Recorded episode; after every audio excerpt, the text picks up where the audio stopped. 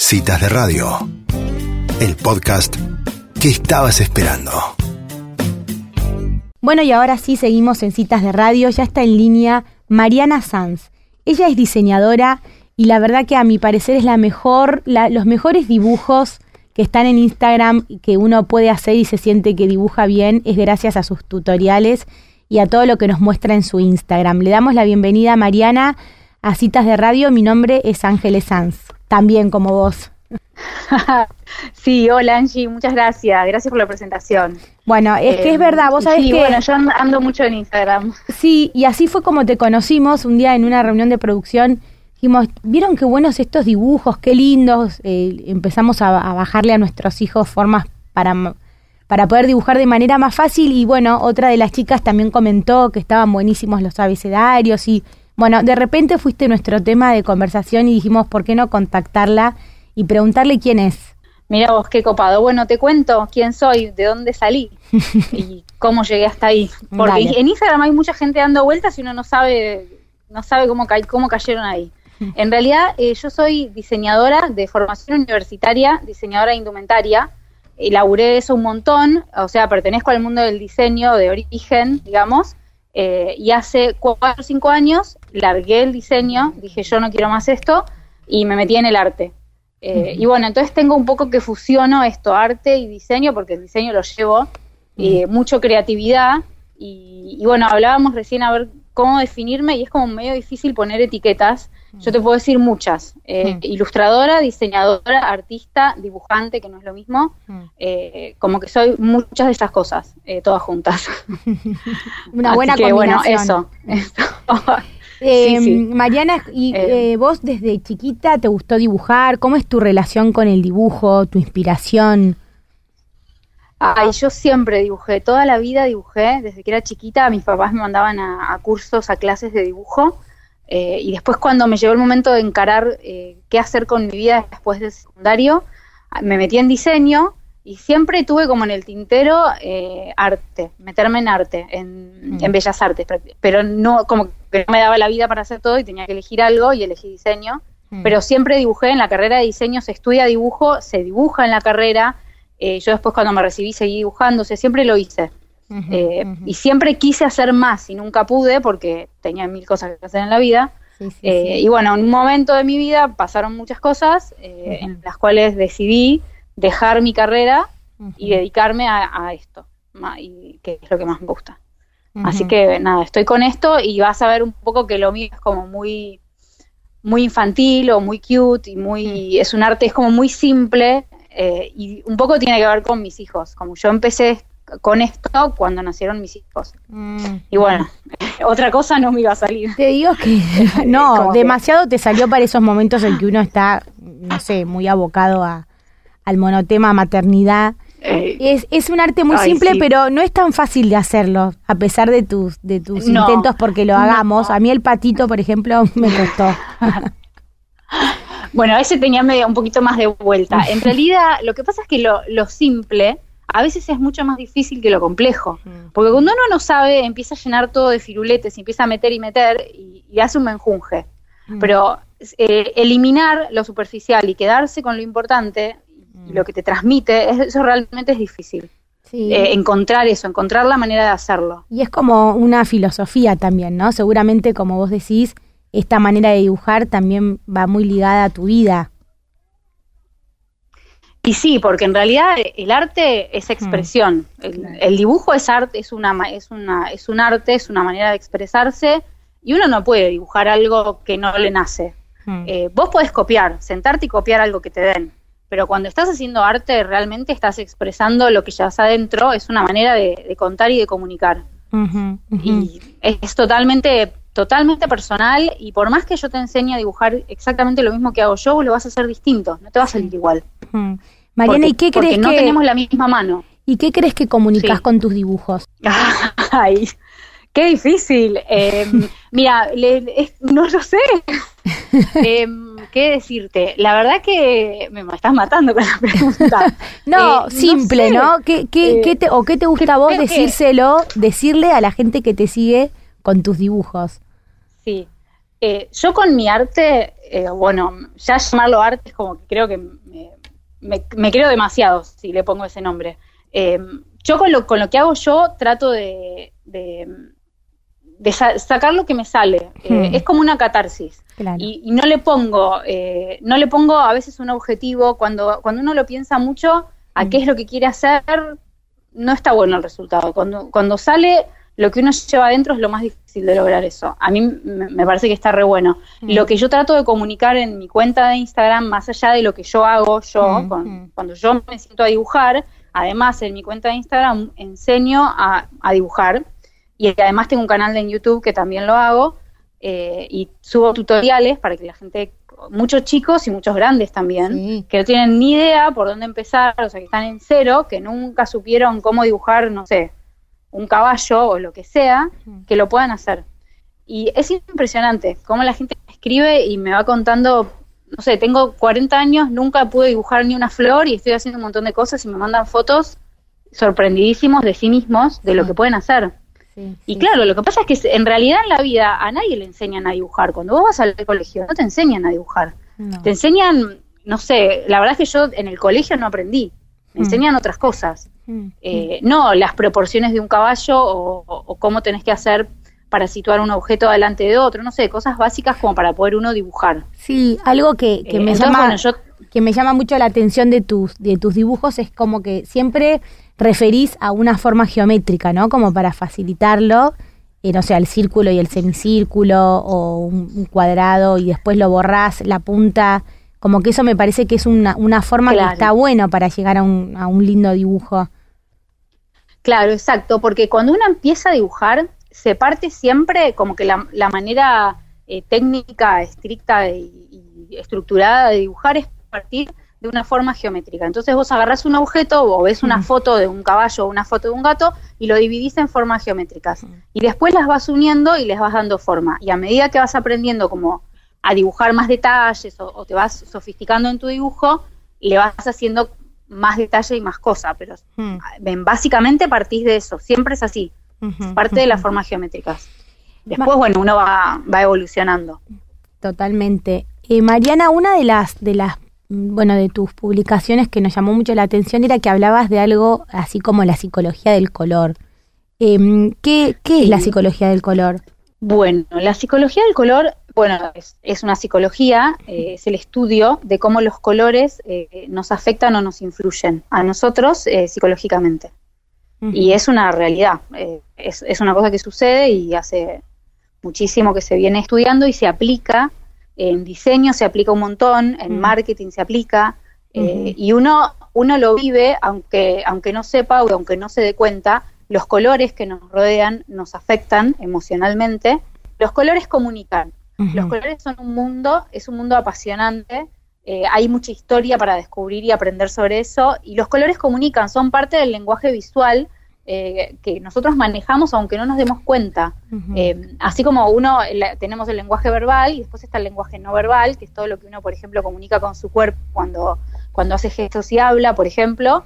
En nuestro entorno nos comunica cosas. El color comunica. En sí mismo, el color comunica. Y y eh, además de, la, de, los efectos psicológicos que tiene sobre nosotros, dentro de esto también hay, hay un componente como social, eh, cultural, porque en, distintas culturas ciertos colores remiten a, diferentes cosas.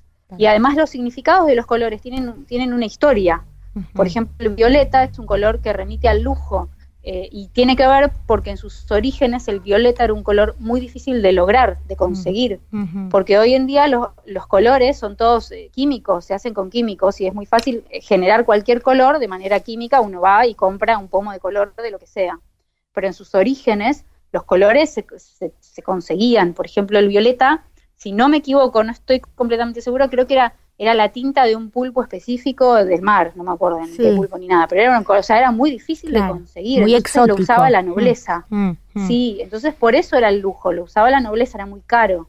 Y así, bueno, eh, así cada color tiene una historia y que contar. Eh, pero bueno, ya de, sí. Los, eh, los colores que son, eh, ponerle los colores que, te, que son los que te tiran para arriba, ¿cuáles son? el naranja, el amarillo, los que uno siente como así fuertes, impactantes. Sí, los más vibrantes, sí, sí. Eh, tenemos los colores fríos y los colores cálidos. Dentro de Mm. los colores cálidos, los rojos, los amarillos, los naranjas, Mm. fuertes, porque si vos al rojo lo apagás, le pones mucho negro, lo volvés un bordó y ya no te va a tirar para arriba. Mm, Porque mm. si vos lo, le- lo, lo mantenés vibrante. Los colores que como que son más pum para arriba o más enérgicos, en principio vamos con los, con los cálidos, que son todos los de las gamas de los rojos, los naranjas, los amarillos, que si los mantenemos eh, bien puros, bien vibrantes, eh, va- son colores que te tiran para arriba. Vos esos colores, si vos les empezás a poner, los empezás a tirar marrón, tirar negro, los empezás a mezclar, los oscureces y ya son tipo más para abajo. Mm, mm. Eh, y cada color, bueno, tiene, tiene su historia. El rojo, por ejemplo, ¿por qué es un color eh, muy vibrante? ¿Por qué? Porque en sus orígenes, allá en la prehistoria, el rojo era la sangre, Claro. era la violencia, era el peligro, eh, tiene un montón de conno- montón de connotaciones. Yo te digo así, puntas. Sí, sí, sí. Eh, sí. Entonces, eh, son cosas que, que nos quedan en, en nuestro subconsciente tipo colectivo que traemos desde allá como cultura y sociedad y todo. Entonces, el rojo siempre va a ser un color vibrante. Si vos Ujú. pintás una pared de tu casa de color rojo, y mucho, mucho no te vas a relajar ahí. O sea, siempre como que algo ruido te va a hacer. Mm. Aunque quizás no te des cuenta, porque por ahí no tenés idea de la psicología del color y, y, y yo esto que te digo, que si no, esto no, no es así, ponele, Mm. pero no va a ser un lugar eh, que te va a transmitir relajación, ya por tener este color ahí. ¿Entiendes? Sí, sí, perfecto. Em, Y, por ejemplo, vos, eh, tu casa tiene mucho, uno se lo imagina que tienes mucho color, vivís con mucho color. ¿Te gustan los colores? a mí me encantan los colores, eh, siempre me gustaron, eh, tengo libros, he leído, tampoco soy una, una gran, gran estudiosa de los colores, pero sé y me gusta mucho. Mi casa es bastante blanca Mm. en sus paredes, tiene paredes blancas, eh, pero bueno, a propósito. Viste Claro. que cuando uno le gusta mucho algo, necesita neutralidad para poder aplicarlo, porque Sí. si no, tipo te llenas, te llenas y es demasiado. Sí, sí, Eh, así como pinto, yo pinto murales y pinto cuadros y todo, y mi casa no tiene mucho de eso, claro. porque no, es- no puedo, no puedo con todo No. encima. Es como, una forma, claro, es como una forma de equilibrarte. Sí, Claro. un poco sí. Claro, claro. Eh, entonces, nada, como relajar un poco y poner notas de color o acentos de color en algunos detalles por ahí de lo que es decoración, pero Mm. tratar de mantenerlo dentro de todo bastante neutro. También yo tengo chicos, así que bastante lío me hacen, sí, sí, como sí, para, para yo meterle como más color que, que me genere, eh, como que me ponga a pensar en cosas o lo que fuera. Entonces, bastante tranquilo, todo blanco. Eh, a su vez, el blanco, por ahí la gente piensa, pinta sus cosas de blanco y dice, transmite luz, transmite más espacio, más espacio. Cuando uno tiene lugares chicos, está bueno pintar de blanco. A su vez, el blanco es un color frío, transmite frialdad también, no es cálido el blanco. Eh, entonces, mucho lo que se hace también es ponerle una gotita de negro y lo bajás y lo volvés un bellecito, muy suavecito, y ya es un color más cálido, entonces eso ya te transmite calidez.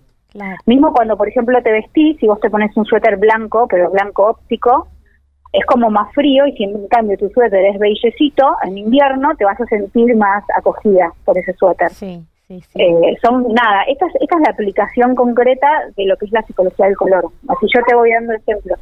Sí, sí, sí, no, impresionante y además, bueno, entras a todo un mundo de mezclas y de intensidades eh, que es arte verdaderamente, ¿no?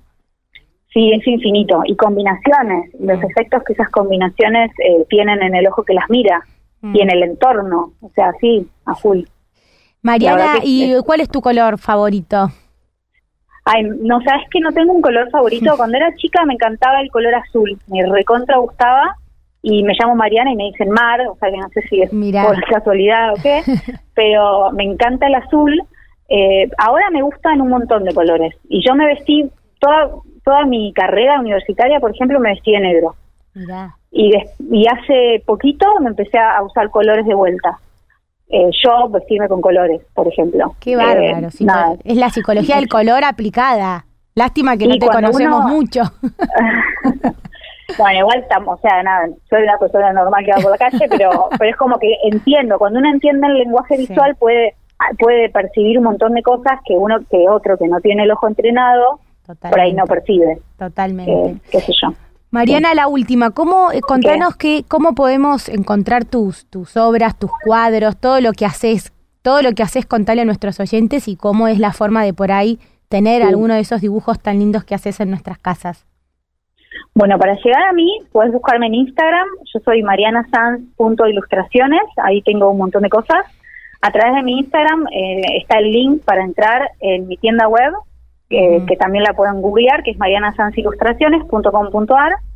Y este, mm, ahí pueden ver lo que yo vendo, digamos, vendo mis obras, vendo reproducciones. Por esto de que mezclo diseño y arte, entonces eh, pinto cosas, las reproduzco y hago como otro, hago tipo producto y bueno, ahí tienen que entrar a chusmear. Perfecto. Este, así que a través de la tienda pueden comprar y o preguntarme lo que quieran. También tengo un, un canal de YouTube que estoy nuevita en eso, haciendo todos estos tutoriales que me encantan para enseñar a dibujar y, hay una carpeta específica sobre los colores. Este, y además, por ahora todavía no salió, pero ya tengo un libro todo preparado y listo para salir, eh, por esto de enseñar a dibujar. Qué lindo. Este, pero bueno, no, no, está en librerías todavía, pero ya va a llegar. Bueno, avisanos que desde acá, desde Citas de Radio, acompañamos ese lanzamiento, por supuesto. Bueno, muchas gracias. Bueno, y la cuarentena fue una buena oportunidad, ¿no? Eh, en este caso, para mucha gente que se, que se unió, ¿notaste esa participación diferente? Sí, sabes que sí, es como que al principio, el primer mes, mes y medio, eh, Instagram como que estalló, se llenó de gente y yo me propuse hacer un, tutorial por día, decir, bueno, ¿cuál puede ser mi aporte a esta situación que nos toca, que no está buena? Dije, bueno, eh, desde casa, bueno, para llegar a los chicos, por lo menos un tutorial por día es lo que puedo hacer yo para enseñarles a dibujar y bueno, me dediqué a hacer eso, un tutorial por día, sigo haciéndolo, este, seguimos en cuarentena, yo pensé que ya no íbamos a estar en cuarentena, pero bueno, seguimos. Sí, sí, eh, Así que nada, sí, se llenó de gente en Instagram, eh, me, conoció mucha más gente, me pareció recopado, me llegan un montón de dibujos de chicos y de grandes que están aprendiendo y es, emocionante, está muy bueno. Bueno, qué bueno, Mariana, la verdad, así llegaste a nosotros, así que muchísimas gracias por estos, estos minutos de colores y bueno, atentas a todo lo que vayas haciendo desde acá.